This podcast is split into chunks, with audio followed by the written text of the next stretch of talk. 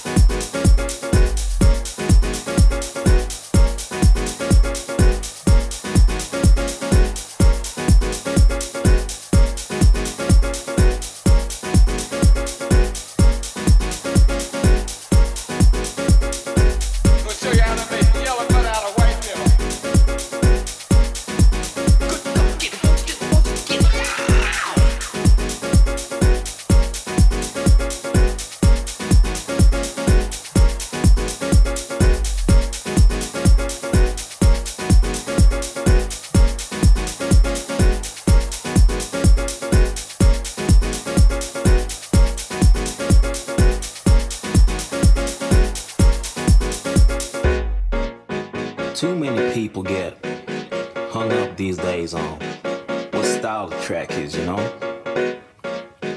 I hear people saying this track or that track is cool, you know, just because it's um, on this label or that label. When people ask why my songs have that timeless feel to them, that's what I need to explain. It's in the very nature how I write my songs, in the nature of music and how I see it.